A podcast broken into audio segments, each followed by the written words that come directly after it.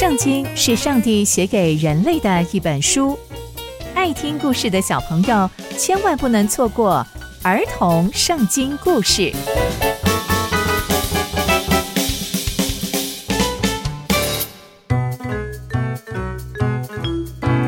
各位亲爱的大朋友、小朋友们，大家好，我是佩珊姐姐。小朋友们，今天佩珊姐姐要跟大家分享的故事是押尼尔被刺杀。我们在前一集中知道，扫罗的大臣亚尼尔来向大卫求和，并且承诺要率领以色列百姓归向大卫，所以亚尼尔就在回去的路上了。那接下来又会发生什么样的事情呢？就让我们继续听下去吧。在那个时候啊，大卫就让押尼尔回到他住的地方去。结果呢，大卫的仆人约押他们攻击敌人回来之后，就带回来了许许多多的战利品。但是当时啊，押尼尔并不在希伯伦大卫那边，因为他已经在回去的路上了。那他呢，也就平平安安的回去。那约押呢，跟他的军队一到达，就有人偷偷跟约押说：“哎，约押，我跟你说哦，那个啊，扫罗的大臣押尼尔曾经来看过大卫耶。”那大胃王呢，已经叫他回去，他也平平安安的走了。约押进去，先进去叩见了大胃王之后，就说：“大胃王啊，你做了什么事呢？为什么押尼尔要来见你呢？而你为什么又要让他离开呢？你知道吗？其实啊，这个押尼尔是一个坏人，他来啊是要欺骗你，而且他一定是要来了解我们这边所有的状况。”最重要的是要知道你的生活习惯，还有你所做的一切事情，他一定是要来害你的。约押说完这些话呢，就离开了大卫的面前。接着，他就偷偷的派人去追赶押尼尔，并且呢把他找回来。而且他做这些事情都没有告诉大卫王哦。那押尼尔呢就听到哦，有人要找我回去啊。他就乖乖的回来，约押就把他拉到城门口那边跟他密谈，说：“你到底来这边干嘛？”跟他说了很多很多之后，就在那个地方把他杀死了。哎，好奇怪哦！约押跟押尼尔有什么深仇大恨，需要让约押做这样的事情呢？哦，原来呀，之前在战场上，押尼尔。刺杀了约押的好兄弟亚撒黑，难怪约押这么这么讨厌亚尼尔，而且啊，就在这一次行动中，约押甚至讨厌亚尼尔到要把他杀死。这件事情结束之后，很快大家都知道约押把亚尼尔给刺杀了。大卫知道之后，就非常非常非常的生气，他就大声的说。但愿这一件血案，我跟我的国家在上帝的面前是无辜的。这件事情都是约押所做的，他必须要承担所有的后果。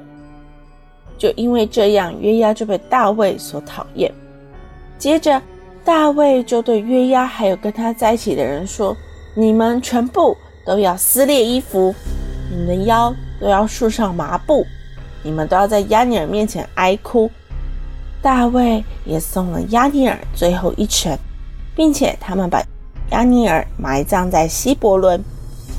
大卫王就在亚尼尔的墓旁边放声大哭，所有的人也都哭了。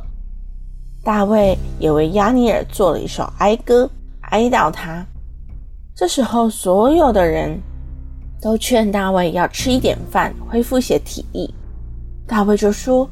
我如果在日落之前吃饭，或吃了什么东西，愿上帝降罚于我，而且是重重的降罚于我，因为押尼尔就是做了对我好的事情，才会被约押这样无缘无故杀死。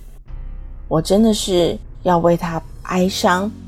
所有的人都看见了，都觉得哇，大卫王真的是很体恤他，也怜悯了押尼尔。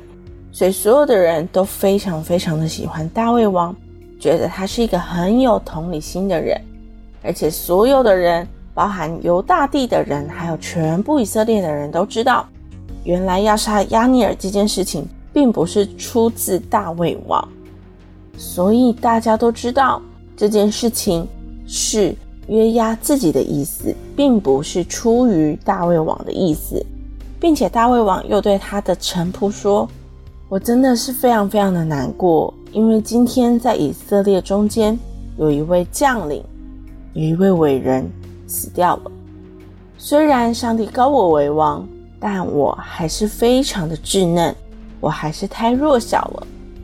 而且啊，希鲁雅的两个儿子真的是太强了，并不是我所能应付的。愿上帝照着恶人所行的恶报应他们。哇，原来大卫王还觉得自己太弱小了，所以没有接下以色列王这个位。